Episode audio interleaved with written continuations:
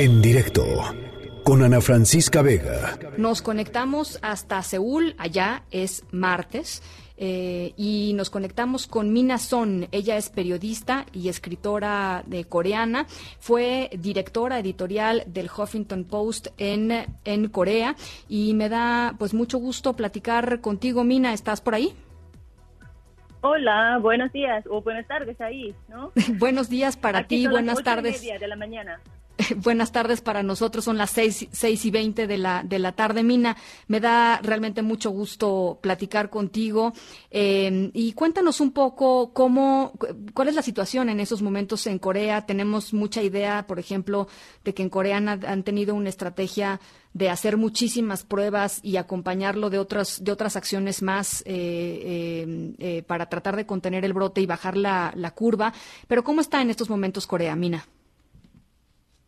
Ahora mismo tenemos eh, menos que 50 eh, confirmados al día, así que ha, reducido bastante. El pic en Corea ha sido hace unas semanas que teníamos 900 personas confirmadas diarias, pero ahora mismo hemos podido ah, reducir bastante eh, cantidad. Pero todavía tenemos mucho mucha preocupación porque entre la gente confirmada diaria tenemos mucha mucha parte que son eh, los, los que vienen a Seúl desde fuera de otros países. Entonces, hasta que se, se, termine en otros países, no vamos a estar seguros que se, se terminó aquí tampoco. Entonces, estamos muy muy pendientes de esas cosas. Así que está calma, las cosas van va bastante bien, pero todavía estamos súper pendientes de, de toda la situación mundial.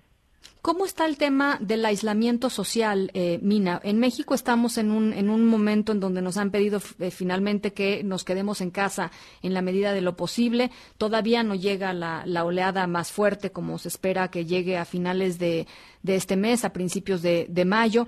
Eh, pero ¿cómo están ustedes en términos de este aislamiento social, de este quédate en casa?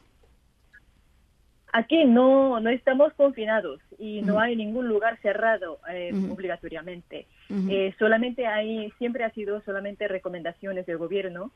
Eh, por ejemplo, cosas muy básicas para cumplir el nivel sanitario personal, como llevar mascarilla siempre, eso sí, porque no hay ningún lugar cerrado, pero vas a ver todo el mundo, pero sí, casi 100% del mundo por, por las calles lleva mascarillas incluso dentro del transporte público o el espacio de trabajo hay que llevar las mascarillas siempre. Y luego si tienes algún síntoma, eh, te recomienda estar en su casa, que no vayas a, su trabajo. Y, y, también llevas mascarillas dentro de la casa para evitar el contagio a su familia.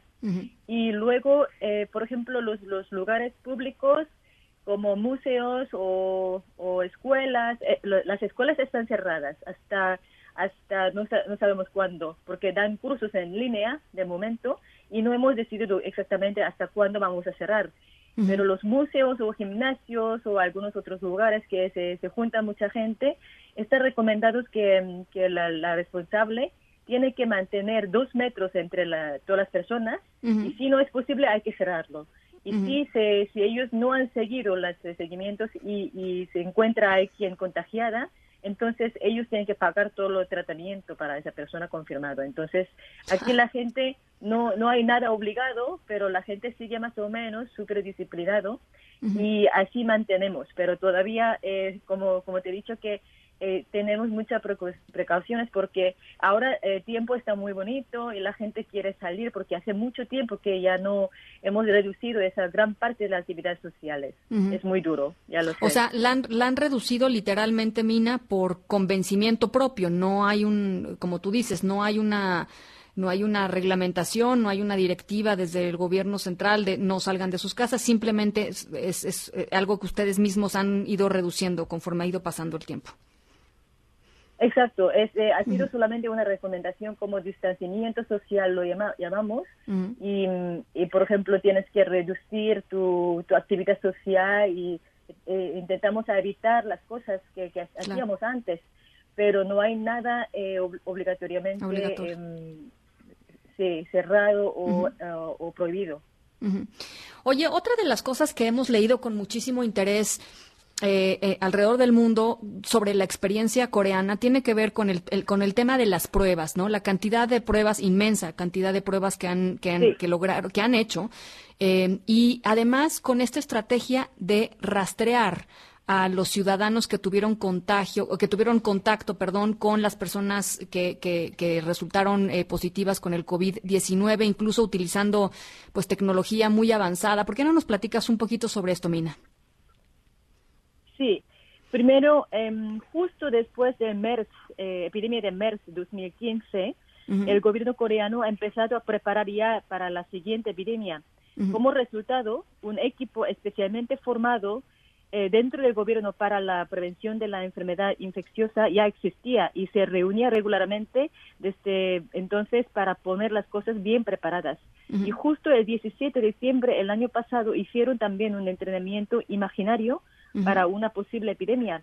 Así que como estábamos bien preparados en varios sentidos, cuando escuchamos las noticias en Wuhan, el gobierno con este equipo han tomado decisiones muy rápido y ha recomendado ya a las empresas que producen kit diagnósticos, que tenemos un, más o menos como 20, para desarrollar las pruebas para coronavirus. Y entonces ya teníamos este, esta prueba que rápida que dura solo seis horas para ver el resultado de, para el COVID-19 antes que llegara el coronavirus en Corea. Em, entonces, hemos podido hacer eh, muchas pruebas entre 15.000 y 20.000 al día hasta ahora. Y sobre todo cuando encontramos la paciente 31, que fue el inicio de infección colectiva, Em, es esta eh, persona que, eh, perdón que te interrumpa, Mina, pero es esta, esta mujer que se sintió mal y fue en varias ocasiones a, distintos médicos, a distintos niveles hospitalarios, pero en el, en el Inter, pues contagió un montón de personas, ¿no? Sí, ella estuvo en un servicio religioso y ahí había como miles de personas juntos, porque fue un evento especial de ellos, algo así. Entonces, em, eso, e, el, gobierno se ha dado cuenta enseguida que, que esto puede ser un, una infección colectiva, pero muy grave. Entonces, han, han empezado a hacer investigación de trayectoria de esa persona y han obligado a todas las personas que estuvieron en, este servicio religioso, también eh, los contactos cercanos de esas personas a hacer las pruebas cada día. Eh, así hemos empezado y también ha ayudado, como has comentado, que aquí en Corea tenemos una página web, una plataforma del gobierno donde todos los ministerios abren toda la información que no sea confidencial o, que no invade la privacidad de, ninguno, claro. Em, que revela, de, divulga toda la información para que sea, se, lo, se lo vean todos los coreanos. Y eso se retira directamente al tiempo a las páginas web de las instituciones municipales y esa información está compartida para todos los coreanos para que puedan crear alguna aplicación, página web o programas. Y unos estudiantes eh, universitarios han creado unas páginas web donde eh, se puede utilizar en su, su celular. Podemos mirar em, cada día, ver eh, cuántos contagiados y cuántas personas recuperadas y toda esa información. Más, si quieres ir a algún lugar, puedes chequear el estado de contagio de ese barrio con esta aplicación para ver si eh, si ese mercado y si es centro de, comercial ha estado esa persona o no, para evitar que tú vayas. O si no, también para ver si algún contagiado ha estado en un lugar donde tú estuviste sin querer, entonces tú puedes ir directamente a, someter un test. Así que hemos evitado bastante con esta tecnología también. Pero una cosa que, que, la gente no sabe exactamente bien desde fuera es que eh, mucha gente, yo, yo, sé que hay un debate que quizás eso invade la privacidad, pero no, porque no revelamos ningún dato personal, no, no, se sabe, no se sabe cómo se llama o dónde vive o a qué se dedica ni nada. Pero solamente los seguimientos de esas personas para que la gente pueda evitar ir al mismo lugar para, que sea contagiado. Impresionante. La verdad, muy impresionante, Mina. Finalmente te quisiera preguntar sobre, sobre los servicios de salud, lo que hemos visto en, por ejemplo, en, Wuhan, en China, con esta construcción rapidísima, ¿no? En 15 días de un par de hospitales que pues, literalmente yo creo que esa fue la llamada de atención en todo el mundo, ¿no? De, de esas imágenes fueron muy, muy impactantes eh, alrededor del mundo. Y, y, vemos ahora lo que está pasando en Italia con los hospitales y el sistema colapsado, vemos lo que está pasando en España y el sistema también colapsado, vemos lo que ya y leemos lo que está sucediendo en Estados Unidos, en algunas ciudades en donde tampoco se dan abasto. Eh, y quisiera preguntarte sobre cómo fue procesado todo esto en, en Corea.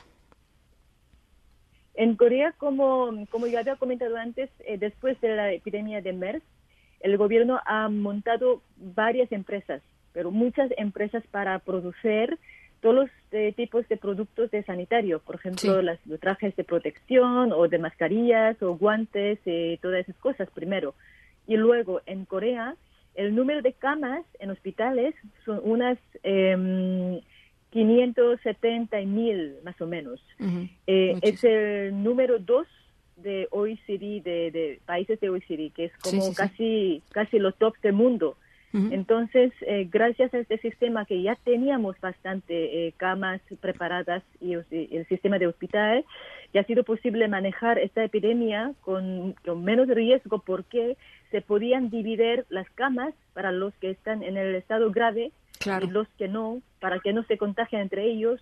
Y, y, no habían casi nada de contagio a la gente sanitaria. Nosotros teníamos, eh, hasta ahora tenemos 240 personas eh, infectadas sanitarias, pero pero eh, más que 80% de, de ellos se contagiaron en su familia o una cosa así de contagio local, no en hospital.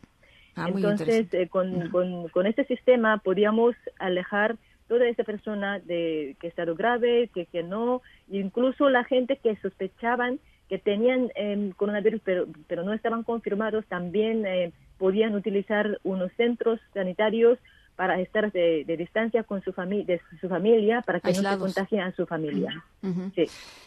Pues increíble. La verdad es que sí, sí es muy sorprendente la forma en cómo se ha gestionado toda esta crisis eh, allá, allá en Corea. Y como dices, Mina, pues esto no es de dos o tres meses, es de años, es desde el SARS, ¿no? Desde la preparación que tuvieron a raíz de, del SARS. Sí, ha sido una, este preparación eh, de muchos años y una, una inversión también de muchos años de tecnología y luego la disciplina de la gente por la cultura y luego la, costumbre de llevar mascarillas y todos juntos. Pues me parece interesantísimo. Yo te agradezco mucho esta, pues esta generosa plática, Mina, desde, desde Corea, desde, desde Seúl y feliz, feliz martes, lunes acá. Muchas gracias. Muchas gracias. Espero que todo salga bien en México también y, eh, mis mejores deseos para todos los ciudadanos de México. Muchísimas gracias, Mina. En directo con Ana Francisca Vega.